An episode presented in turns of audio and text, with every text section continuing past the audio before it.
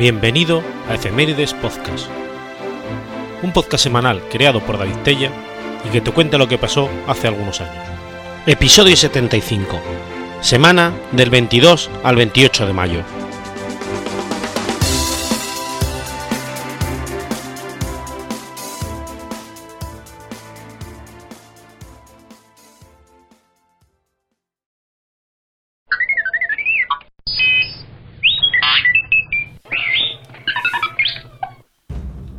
Sábado 22 de mayo de 1802. Muere Martha Washington. Martha Dandridge Curtis Washington fue la esposa de George Washington y pionera en cuanto a ser la primera dama de los Estados Unidos, al serlo entre los años 1789 y 1797. Nacida el 13 de junio de 1731, a las 10 y 29 horas, fue la hija mayor de un plantador de Virginia, John Dandridge, y su mujer, Frances Jones. Cuando tenía 18 años, Marta se casa con Daniel Parker Curtis, un rico solterón. Se instalaron juntos en la costa sur del río Pamunkey, a pocos kilómetros río arriba de un bosque de castaños. Tuvieron cuatro hijos, aunque dos de ellos murieron en la infancia, Daniel y Frances, mientras que Joe Parker Custis y Marta Parker Custis llegaron a la edad adulta. La muerte de su marido en 1757 dejó a Marta viuda y rica, con un control independiente sobre la herencia para su vida y administradora de la de sus hijos menores de edad. El 6 de enero de 1759, Martha Washington se casó con el coronel George Washington. En la actualidad existe la especulación de que Washington estaba realmente enamorado de la esposa de uno de sus amigos en el momento en que él y Marta se comprometieron. Sin embargo, independientemente de sus sentimientos antes del matrimonio, fue una unión mutuamente beneficiosa. Al poco de casarse Washington dejó el brazo colonial de los militares británicos, debido a la política británica de negar las oportunidades de ascenso en el ejército regular británico a los militares de zonas coloniales. Vivieron una próspera y feliz vida a pesar de no tener hijos juntos. A George Washington le gustaba tener una vida privada en Mount Vernon, en la finca Custis. Sin embargo, Martha Washington siguió a Washington en el campo de batalla cuando se, se desempeñó como comandante en jefe del ejército americano. Pasó el infame invierno en Valley Forge con él y fue fundamental en el mantenimiento de cierto nivel en la moral de los oficiales y soldados enrolados. Ella se opuso a su elección como presidente de la recién formada Estados Unidos de América y se negó a asistir a la investidura, pero con gracia cumplió sus funciones como la anfitriona oficial del Estado durante dos términos. Martha Washington murió el 22 de mayo de 1802, dos años después que su marido. Ambos murieron en su hogar de Mount Vernon. En 1831, sus restos fueron trasladados de su lugar original de enterramiento a una tumba que tiene vistas al río Potomac.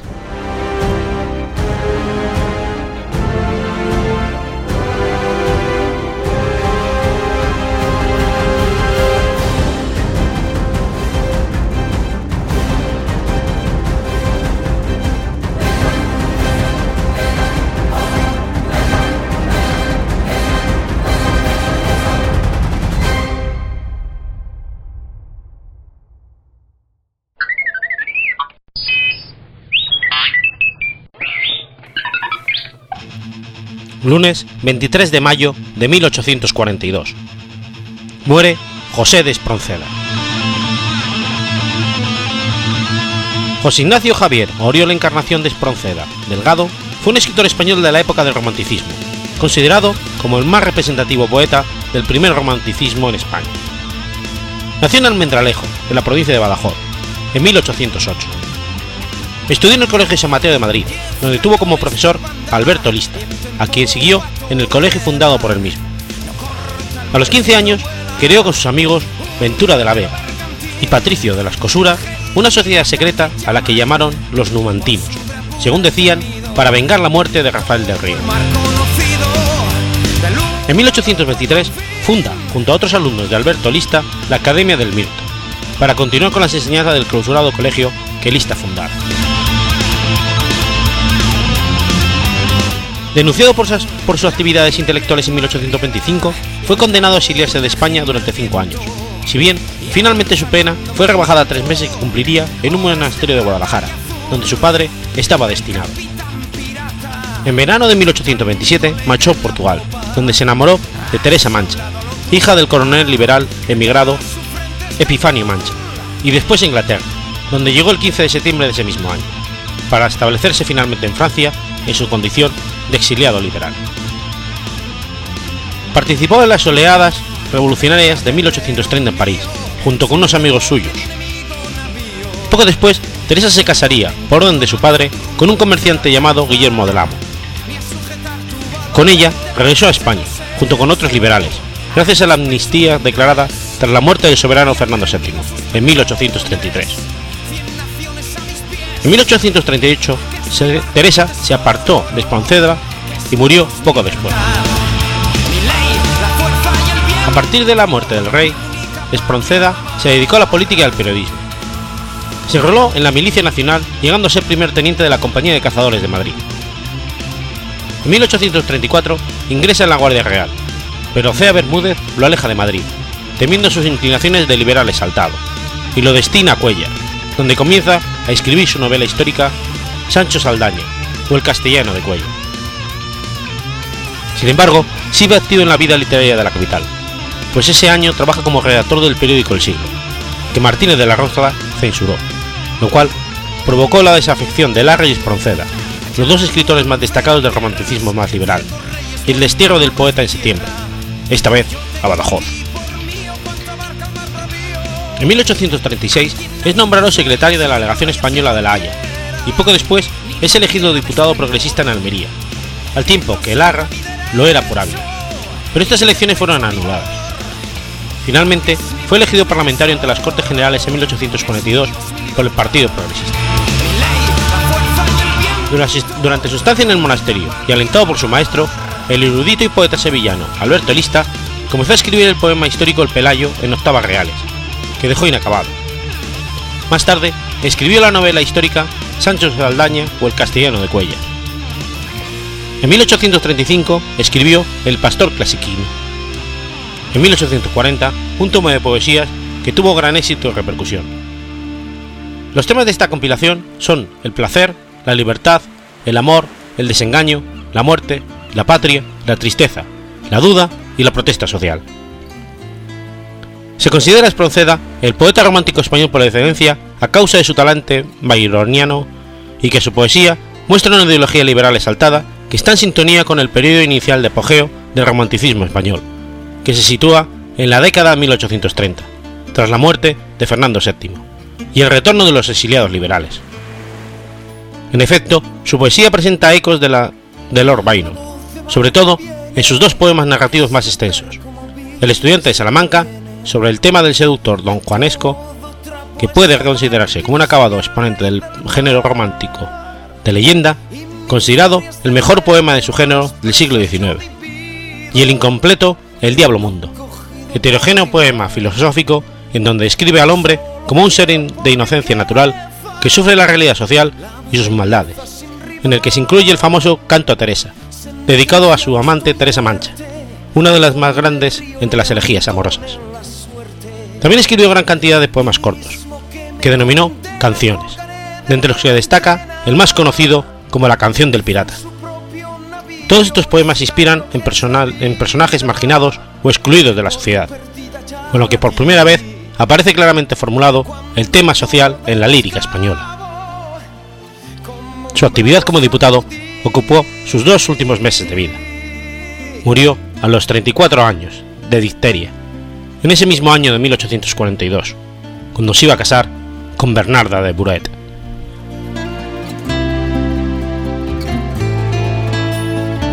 Son mi música mejor, aquilones el estrépito y temblor de los cables sacudidos del negro mar los bramidos y el rugir de mis cañones y del trueno son violento y del viento al rebramar. Yo me duermo sosegado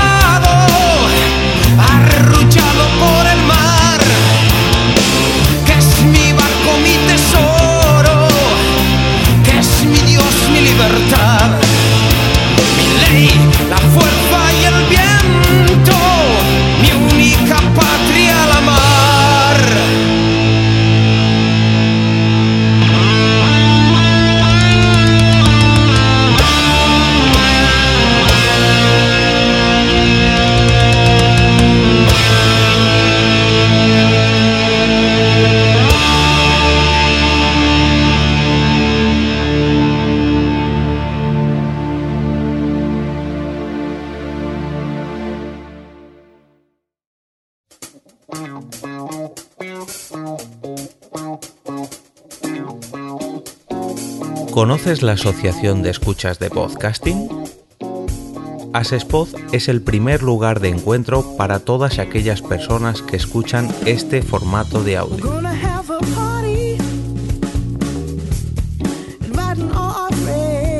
Compartimos, comentamos y escuchamos una gran cantidad de podcasts, pero seguro que no los conocemos todos. Nos falta este que estás escuchando ahora mismo.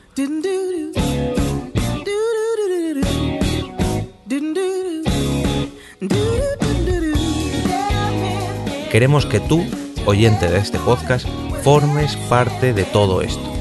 Asociate gratis en nuestra web, asespod.org. Búscanos en las redes sociales, Twitter, Facebook y Google Recuerda, asespod.org.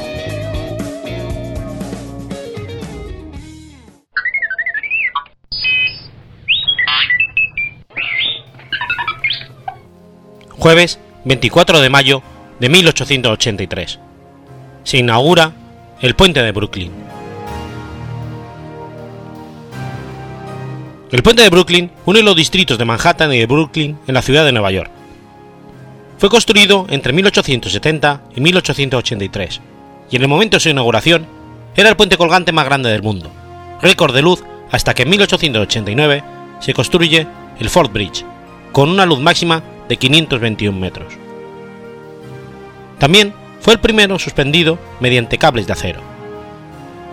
Desde entonces se han convertido en uno de los símbolos más reconocibles de Nueva York. Es un emblema de la ingeniería del siglo XIX, con lo innovador que fue en aquel entonces el uso del acero como material constructivo de gran escala. Está tan bien construido que actualmente todavía se encuentra en uso. La figura del puente se suele utilizar como base en muchas fotografías tipo skyline para representar a la ciudad de Nueva York.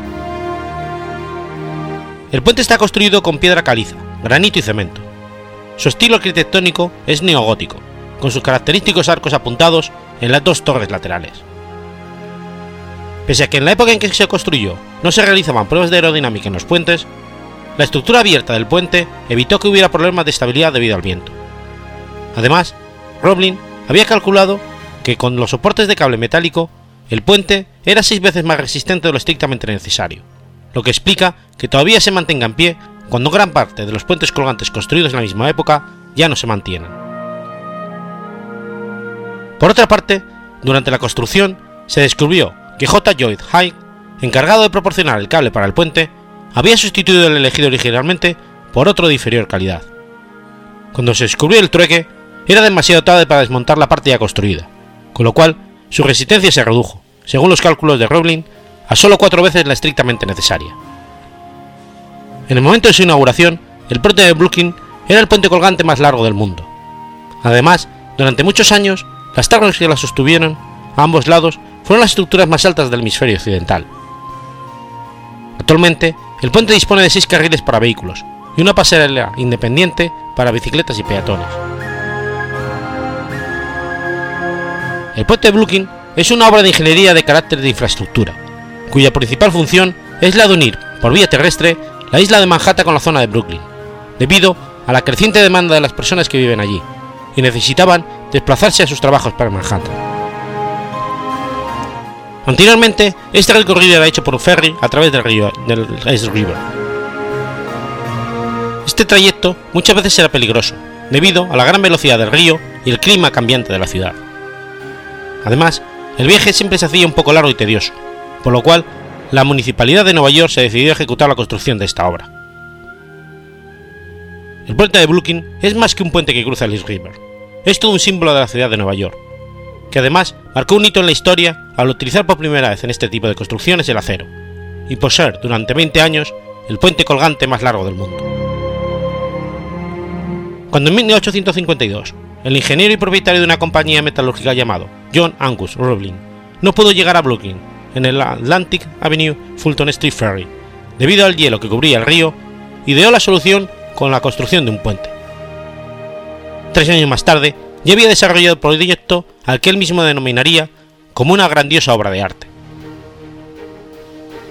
La idea de Roebling fue recibida con entusiasmo por los gobernantes de Manhattan y Brooklyn, por entonces ciudades independientes. Pero el apoyo económico lo encontró en William Kingsley, que debido a sus influencias políticas presionó para que una empresa privada pudiera construir y administrar la construcción de un puente que uniera las dos ciudades.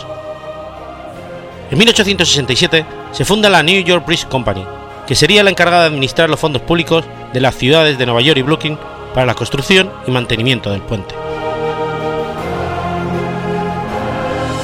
El 1 de junio de 1869 se aprueba el diseño del puente, pero cinco días después, Rublin sufre un accidente cuando un transbordador que entraba por el muelle de Brooklyn apasta su pie.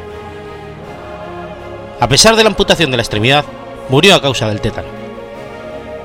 Su hijo, Washington, se hizo cargo del proyecto y el 3 de enero de 1870 se inicia la construcción.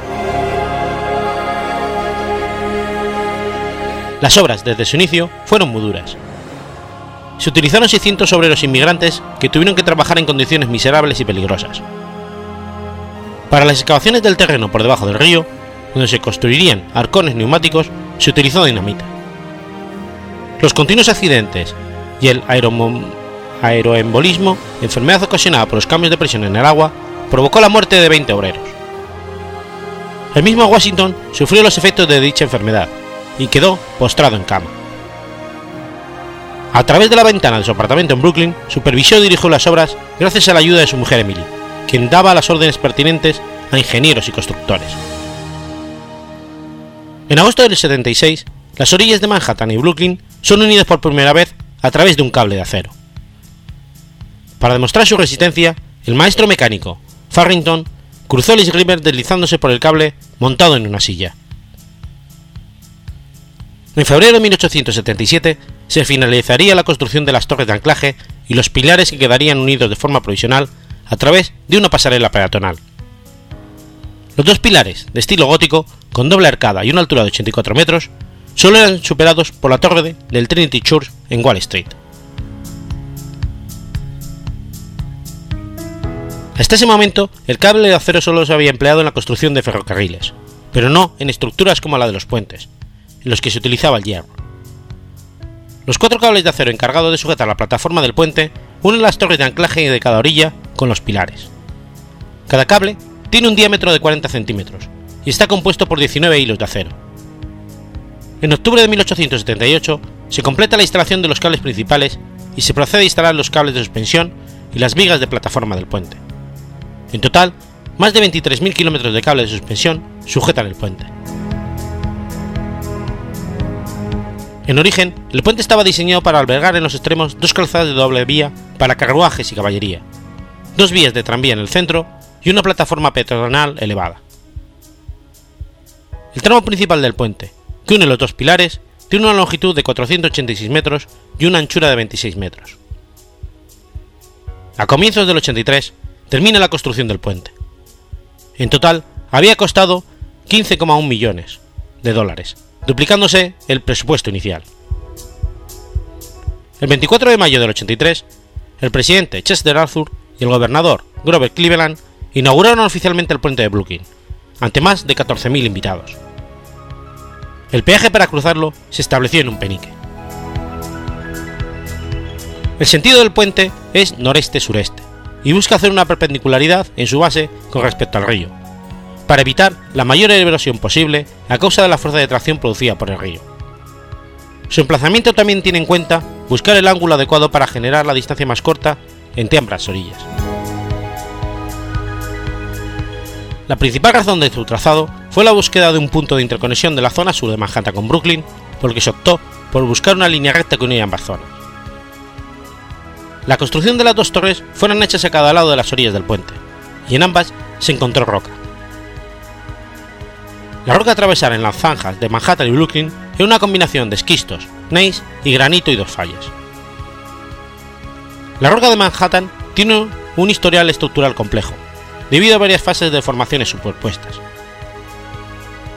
Estos procesos determinaron la aparición de una masa de roca intensamente plegada y localmente cizallada, totalmente recristalizada y con zonas de fundición.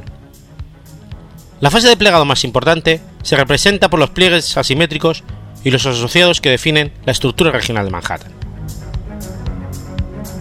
Las discontinuidades de la masa de roca aparecen como materiales metamórficos y juntas provocadas por la actividad tectónica y el proceso de granitificación. La foliación, las discontinuidades de la foliación y otras discontinuidades presentan una gran variación de tamaños, típica para este tipo de roca que ha soportado episodios tectónicos mayores como los procesos de plegado, roturas por formación de fallas e intrusiones.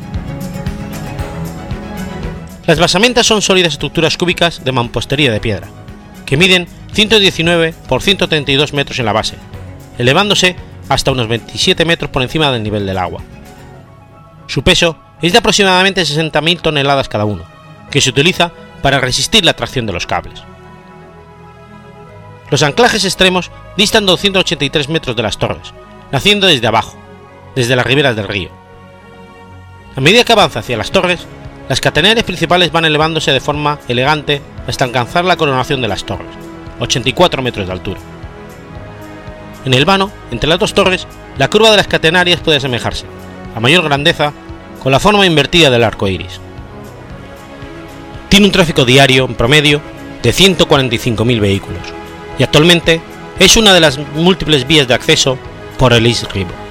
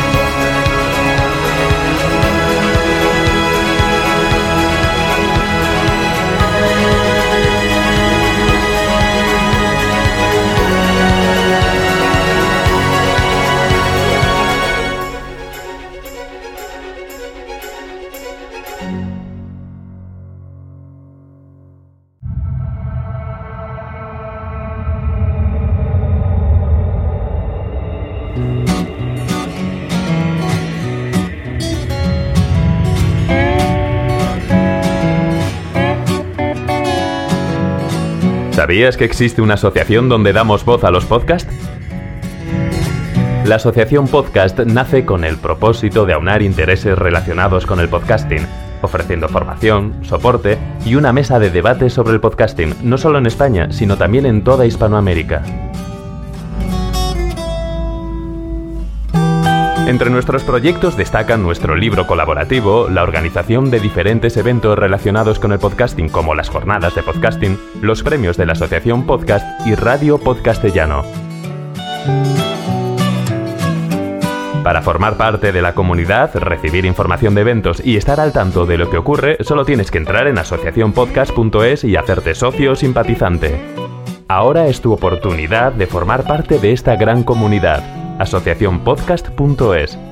Si lo prefieres, puedes escribirnos a info@asociacionpodcast.es y responderemos todas tus dudas. También puedes seguirnos en Twitter con el usuario AsociaPodcast. Ya seas podcaster u oyente, súbete al podcasting.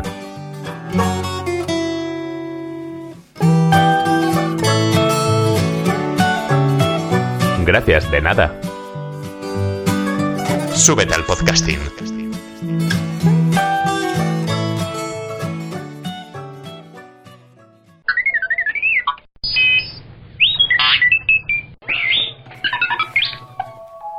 Sábado 25 de mayo de 1895. La policía detiene a Oscar Wilde por ser homosexual. Oscar Fingal o Flaherty Wills Wilde nació en Dublín, Irlanda, el 16 de octubre de 1854. Fue un escritor, poeta y dramaturgo de origen irlandés. Wilde es considerado uno de los dramaturgos más destacados de Londres victoriano tardío. Además, fue una celebridad de la época debido a su gran y aguzado ingenio. Hoy en día es recordado por sus epigramas, sus obras de teatro y la tragedia de su encarcelamiento, seguida de su temprana muerte. Hijo de destacados intelectuales de Dublín, desde edad temprana adquirió fluidez en el francés y el alemán. Mostró ser un prominente clasicista, primero en Trinity College, Dublín, y después en Magdalen College, de donde se licenció con los reconocimientos más altos en estudios clásicos, tanto para los llamados mods considerados tradicionalmente los exámenes más difíciles del mundo, como los de Grits. Guiado por dos de sus tutores, Walter Parter y John Rustin, se dio a conocer en su implantación en la creciente filosofía del escepticismo. También exploró profundamente el catolicismo, religión a la que se convirtió en su lecho de muerte. Tras el paso por la universidad, se trasladó a Londres, donde se movió en los círculos culturales y sociales de moda. Como un portavoz del esteticismo, realizó varias actividades literarias. Publicó un libro de poemas, dio conferencias en Estados Unidos y Canadá sobre el Renacimiento inglés y después regresó a Londres, donde trabajó prolíficamente como periodista. Conocido por su ingenio mordaz, su vestir extravagante y su brillante conversación, Wilde se convirtió en una de las mayores personalidades de su tiempo.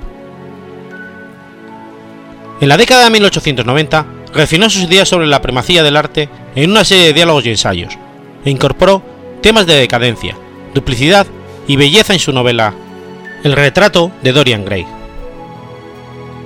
La oportunidad para desarrollar con precisión detalles estéticos y combinarlos con temas sociales le introdujo a escribir teatro. En París escribió Salomé en francés, pero su representación fue prohibida debido a que la obra aparecía en personajes bíblicos. Imperturbable, produjo cuatro comedias divertidas para gente seria, a finales de la década de 1890, convirtiéndose en uno de los más exitosos dramaturgos de Londres victoriano tardío. En 1895, cuando se encontraba en la cima de su carrera, el poeta sin duda escandalizó a la clase media británica del momento. Oscar Wilde era amigo del Lord Alfred Douglas, y el padre de este sospechaba que ambos tenían un romance. Por ello, decidió enviarle una carta llamándole sodomita. Wilde, animado por el hijo del denunciante, le denunció a su vez por calumnias y esgrimió la moralidad del arte como defensa. Finalmente, el noveno marqués de Kesbury quedó libre, y Wilde se enfrentó a un segundo juicio en mayo de 1895, en el que se le acusó de sodomía y de grave indecencia, y, y por el que fue condenado a dos años de trabajo forzados. Esta sentencia, que se buscaba ser ejemplarizadora, tuvo mucha repercusión y propició un recrudecimiento de la intolerancia sexual no solo en Gran Bretaña, sino también en Europa. Muchos artistas homosexuales sufrieron represalias y algunos debieron emigrar fuera de su país. Durante su estancia en la cárcel, Wilde escribió la extensa carta dirigida a Lord Alfred Douglas que lleva por título De Profundis y el poema La balada de la cárcel de Reading. Desengañado con la sociedad inglesa y arruinado material y espiritualmente, abandonó definitivamente la prisión en mayo de 1897. Retomó la amistad con Douglas y se reunieron en agosto de 1897 en Rouen. Por supuesto, la reunión fue desaprobada por los familiares y amigos de ambos. Además, la mujer de Wilde, Constance, rehusó volver a encontrarse con él y le prohibió ver a sus hijos, aunque le siguió mandando dinero y nunca se divorciaron. El señor Serran ha contado en su libro cómo él trabajó para la primera reconciliación de Oscar con su mujer, y cómo inmediatamente recibió una carta de Lord Alfred Douglas donde lo amenazaba con matarle como un perro si por culpa suya llegaba a perder la amistad de Wilde. Wilde y Douglas vivieron juntos unos meses al final de 1897, cerca de Nápoles, hasta que la amenaza de sus respectivas familias de cortarle los fondos terminó por separarles. Wilde pasó el resto de su vida en París, donde vivió bajo el nombre falso de Sebastián Melmoth. Allí, y de la mano de un sacerdote irlandés de la iglesia de San José, se habría convertido al catolicismo. Murió indigente en París, a la edad de 46 años.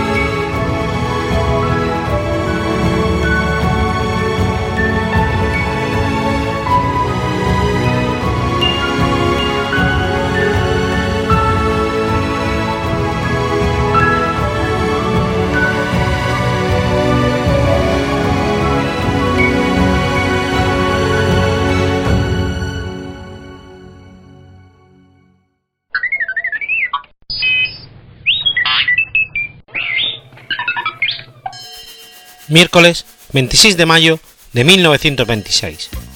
Nace Miles Davis. Miles Dewey Davis III, conocido como Miles Davis, fue un trompetista y compositor estadounidense de jazz.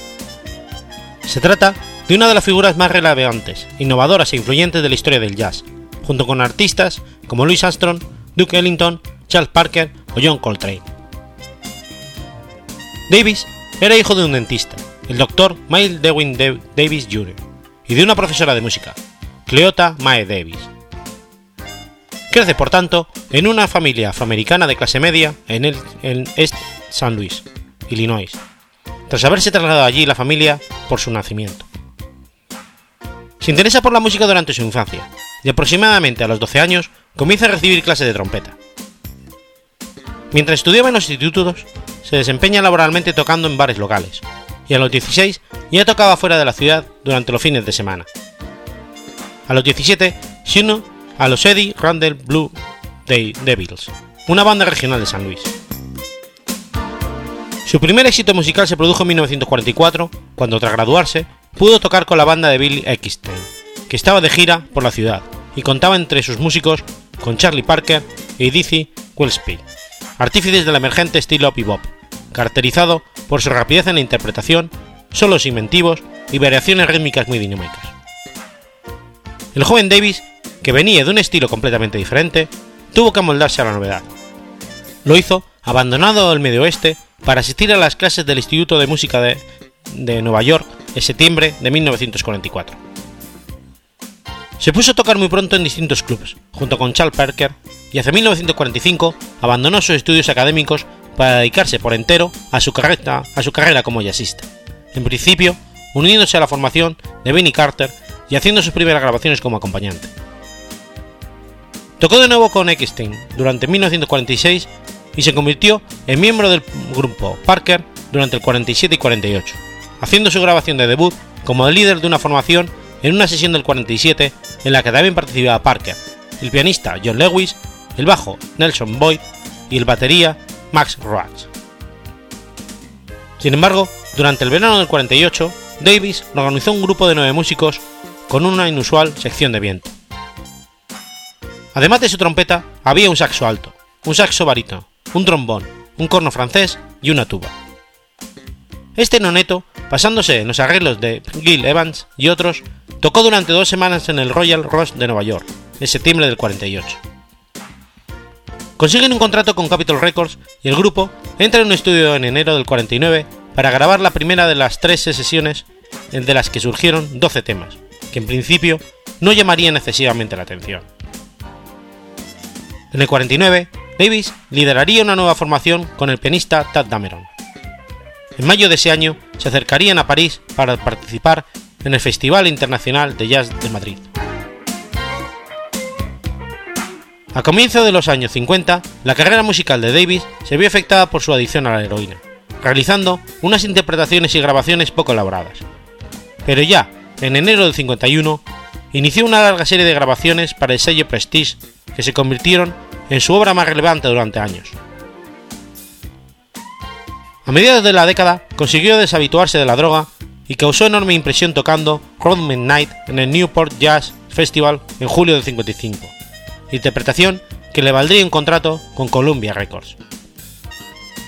El contrato le permitía mantener un grupo permanente, y así fue como organizó un quinteto formado por el saxofonista John Coltrane, el pianista Red Garland, el bajo Paul Chambers y el batería Phil Joe Jones. En mayo del 57, solo tres meses después de la edición por parte de Capitol Bird of Cool, Davis se unió otra vez a la revista Jill Evans para su segundo disco en Columbia, Miles Ahead. Tocando en esta ocasión el fliscorno, Davis se puso en el 58 al frente de una big band para llevar más lejos el concepto de música de Beard of the Cool y añadir alusiones clásicas. Después crea Miles Davis Sextet, al contratar al saxofonista Cannonball Adderley. Graban Milestone en abril de 58. Inmediatamente después, Red Garland es reemplazado al piano por Bill Evans y Jimmy Cobb sustituye a Phil Joe Jones en la batería. En junio, Davis vuelve a colaborar con Gil Evans y una orquesta en un disco de música para Porgy and Bess. De vuelta con su sexteto, Davis comienza a experimentar con la música modal, basando sus improvisaciones en escalas antes que en cambios de acordes. Llega así a su nueva grabación, King of Blues, de marzo y abril del 59, disco que se convertiría en un hit del jazz moderno y en el más popular de toda su carrera, con unas ventas superiores a los 2 millones de copias. John Coltrane, sin embargo, había decidido formar su propio cuarteto, lo que significaba que Davis debía buscar un nuevo saxofonista para su quinteto.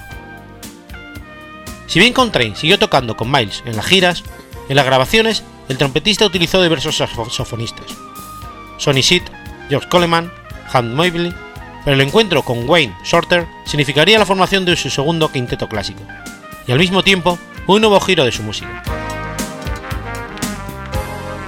A final de 64 establece el quinteto que le conoceríamos durante el breve pero prolífico tiempo que sigue hasta el 68, formado por Wayne Shorter en saxo tenor, director musical y compositor, Ron Carter en contrabajo, Herbie Hancock en piano y el joven Tenny Williams en la batería.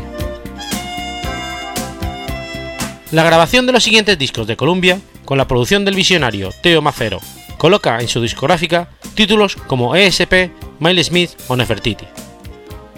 Pero el impulso musical de este quinteto sería tal que prontamente el quinteto tomó una nueva dirección. David admiraba a músicos como Jimi Hendrix o Sly and the Family Stone. La búsqueda de Davis no fue en vano. File de Kilimanjaro y In the Silent Way permitieron una vez más que Miles Davis fuera la vanguardia de un nuevo jazz, el jazz rock.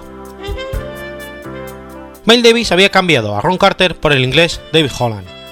Con él llegó el guitarrista John McLeod y se unió Chick Corea como segundo teclista y también el austriaco Joe Zawinul. La falta de nuevas ideas, su afición a las drogas y un aparatoso accidente apartaron a Davis apartaron a Davis de la escena musical durante un largo periodo. Miles Davis vuelve a la superficie en el 81 con el álbum The Man with Horn.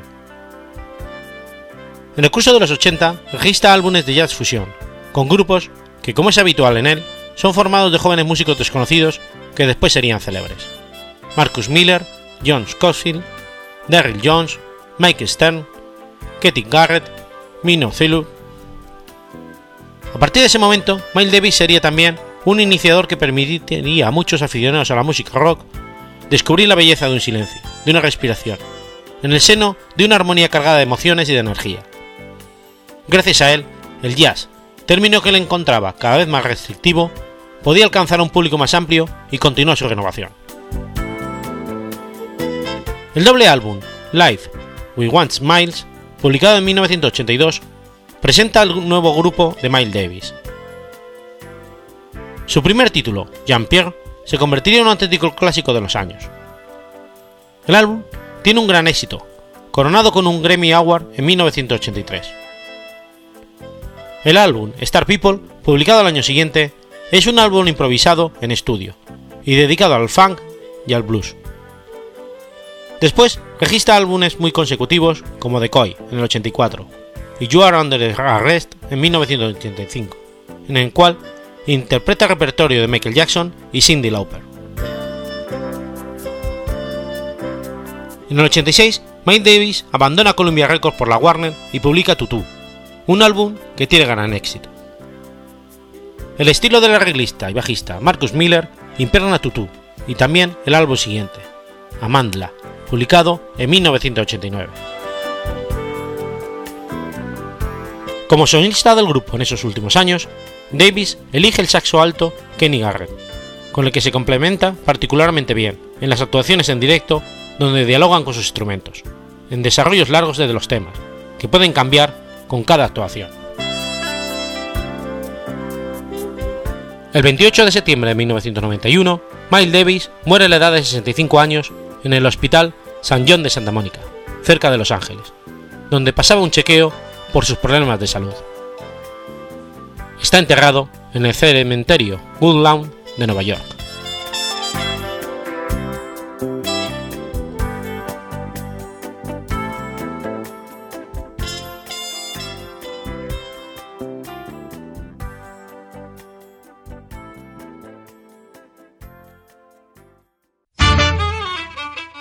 ¿Sabéis de qué está lleno Internet?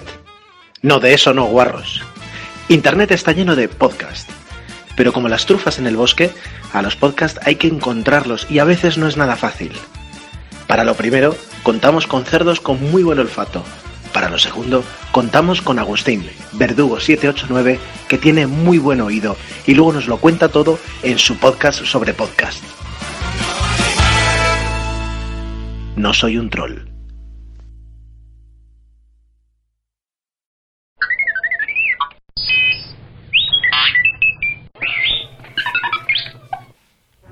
Domingo 27 de mayo de 1792. Es utilizado por primera vez en París la guillotina. La guillotina fue la máquina utilizada para aplicar la pena capital por decapitación en varios países europeos como Francia, Reino Unido, Bélgica, Suecia, Italia, la antigua República Federal Alemana y la antigua República Democrática de Alemania. Aunque está asociada a la Revolución Francesa de 1789, durante la cual se empezó a utilizar en Francia, ya se utilizaba en otros países europeos. Aunque la decapitación manual, mediante espada o hacha, se ha utilizado desde tiempos remotos, la decapitación mecánica no parece ser tan antigua. Es conocida por el frecuente uso que recibió durante la Revolución Francesa, durante la cual miles de personas fueron ejecutadas a través de ella. La guillotina tradicional consiste en un armazón de dos montantes verticales unidos en su parte superior con un travesaño denominado sombrero, que sostiene en alto una cuchilla de acero con forma triangular, con un lastre de plomo de más de 60 kilos en su parte superior. En su parte inferior se dispone de un cepo de dos medias lunas, de las cuales la superior es móvil. Justo detrás de la máquina hay una plancha de madera que actúa como báscula. Hasta el siglo XX era común que la guillotina estuviera elevada sobre un cadalso y pintada de rojo. Una ejecución puede completarse en menos de un minuto. En un principio, el corte de la hoja era horizontal, pero debido a los fallos en las pruebas realizadas con cadáveres, se inclinó el filo para que cortase el cuello eficazmente. El reo es acostado sobre la báscula posterior y empujado al trangallo o cepo, donde su cuello queda aprisionado. El verdugo hace un resorte y la cuchilla cae sobre el cuello, separando la cabeza del tronco a la altura de la cuarta vértebra cervical. La cabeza, ya separada, es recogida en un saco de cuero y no en un cesto, como tantas veces se ha visto en películas. Se cuenta que la inclinación de la hoja de la guillotina habría sido recomendada por el propio Luis XVI, que murió finalmente guillotinado en la Revolución Francesa. Esta leyenda se debe a la relación que hace de los hechos el verdugo de París, Charles Henry Sanson, en sus memorias apócrifas redactadas y publicadas por su nieto en 1889. No se puede eludir el contexto en el que aparece la guillotina, cuyos promotores obraban movidos por las consideraciones humanitarias fundadas. Antes de la guillotina, en Francia como en toda Europa, los métodos de ejecuciones legales implicaban una alta e inevitable dosis de tortura y agonía para el reo. Las ejecuciones eran también un espectáculo público muy aceptado, que había que hacer durar para gusto de los espectadores.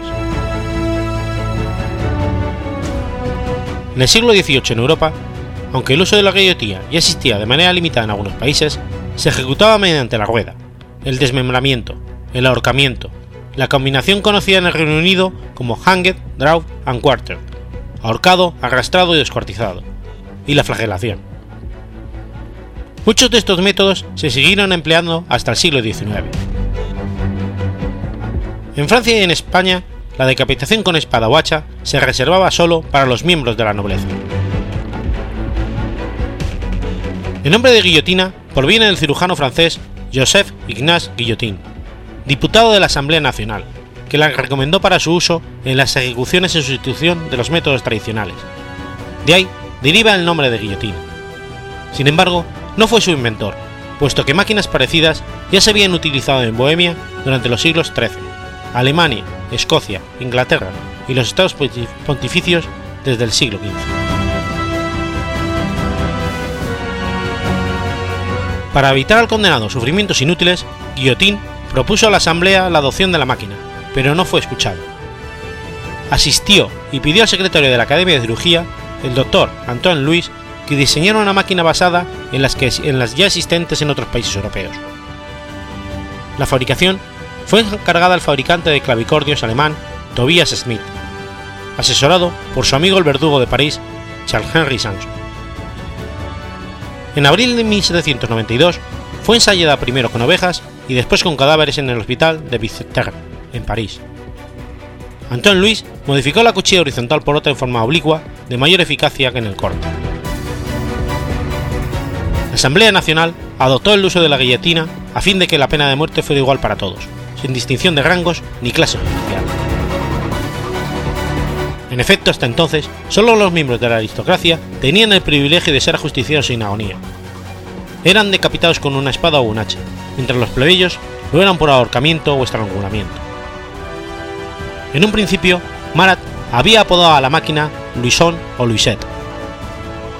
Se estima que unas, 100, unas 1.119 personas fueron decapitadas en la Plaza de la Concordia durante la Revolución Francesa.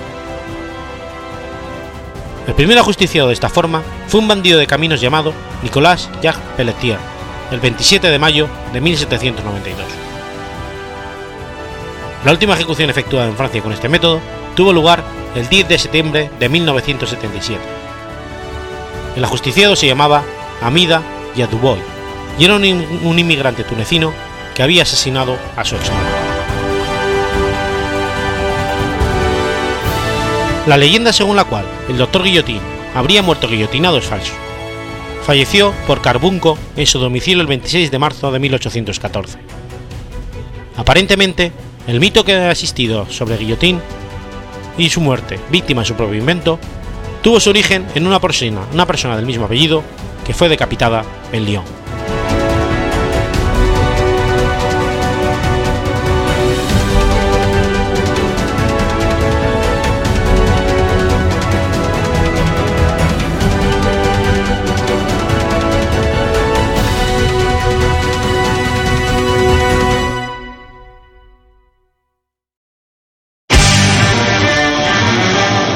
Las grandes batallas. La aventura. La estrategia. La audacia. Amigos, enemigos y el espíritu de sacrificio. En resumen, la guerra. Este es tu programa. Este es tu podcast. Zafarrancho Podcast.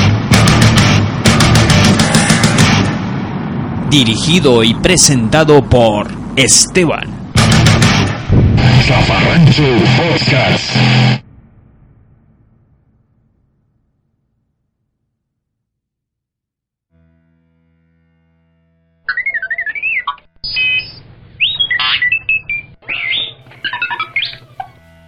Lunes 28 de mayo de 1945.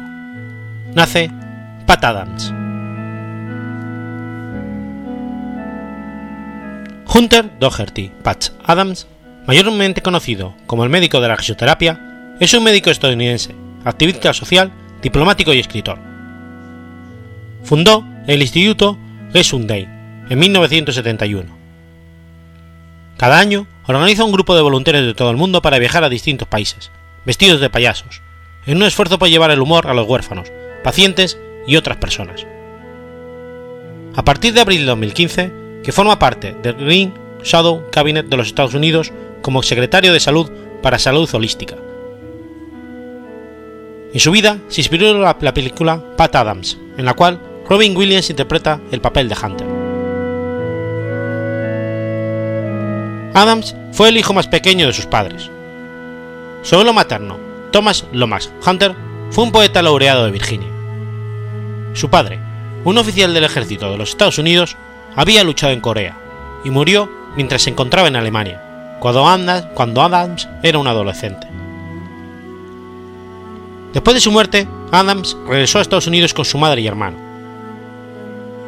Adams ha declarado que a su regreso se encontró con la injusticia institucional que lo convirtió en un blanco para los abusadores de la escuela. Como resultado, Adams era infeliz y se convirtió en una persona con tendencias suicidas. Después de haber sido hospitalizado tres veces en un año por quitarse su vida, decidió que no se mataría a sí mismo. En 1963, la madre de Pat Adams lo llevó a un hospital psiquiátrico. Se encontró en la misma habitación con Rudy, un hombre que sufría alucinaciones, tenía miedo a las ardillas, al cuco, era alérgico al pasto y le gustaba comer papel, papel higiénico. En lugar de ignorarle o gritarle para que se callara, Pat decidió jugar con Rudy y pasarlo bien, logrando que Rudy dejara de tener miedo. Pat descubrió que así era más fácil relacionarse con cualquiera. Poco después se fue del hospital y se matriculó en el Colegio Médico de Virginia. Muchas noches solía pasar su tiempo entre barrotes, averiguando por qué la gente estaba encarcelado. Y así se convirtió también en un manifestante político y un objetor de conciencia contra la guerra de Vietnam. Después de graduarse en 1963 en la escuela secundaria Wakefield, Adams completó los estudios de premedicina en la Universidad George Washington. Comenzó la escuela de medicina sin un título universitario y obtuvo su título de doctor en medicina en la Universidad de Virginia Commonwealth en 1971. En su época de estudiante de medicina, Patch empezó a soñar con un lugar donde los pacientes podían ir a curarse sin tener que pagar, un lugar amistoso, alegre, donde nadie temes estar, no como en los hospitales, que asustan a muchas personas. Patch estudió medicina para usarla como herramienta de cambio social. Adams es un médico diferente. No solo es payaso, sino también cree que curar puede ser un intercambio de amor y no una transacción económica. Está convencido de que la salud de una persona no se puede separar de la salud de la familia, de la comunidad y del mundo. Y como consecuencia de estas creencias, Patch y unos amigos fundaron el Gesundheit Institute, que funciona como un hospital de comunidad durante 12 años. Más tarde tuvo dos hijos. El mayor se llama Atomic Zagnut, que nació en el 75, y Lars Zig, que nació en 1989. Hoy, Pat Adams recoge donativos para el Gesundheit. Se ha convertido en un conferenciante muy solicitado, y todo el dinero que consigue con las conferencias se invierte en Gesundheit. A cambio, Gesundheit le paga un sueldo de unos 45.000 euros al año. Cada año, acompañado por un grupo de voluntarios de todo el mundo, viaja a Rusia para llevar esperanza y diversión a los huérfanos, pacientes y a toda la gente en general.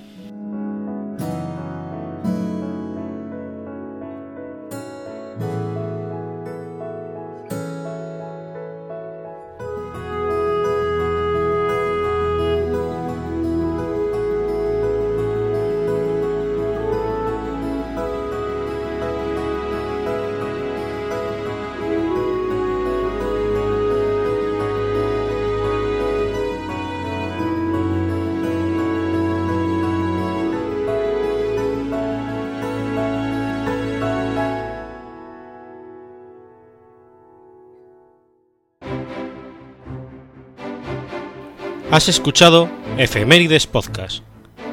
Si quieres ponerte en contacto conmigo, puedes hacerlo por Twitter a la cuenta arroba efemeridespod o mi cuenta personal, arroba telladavid, o por correo electrónico a la dirección efemeridespod.gmail.com.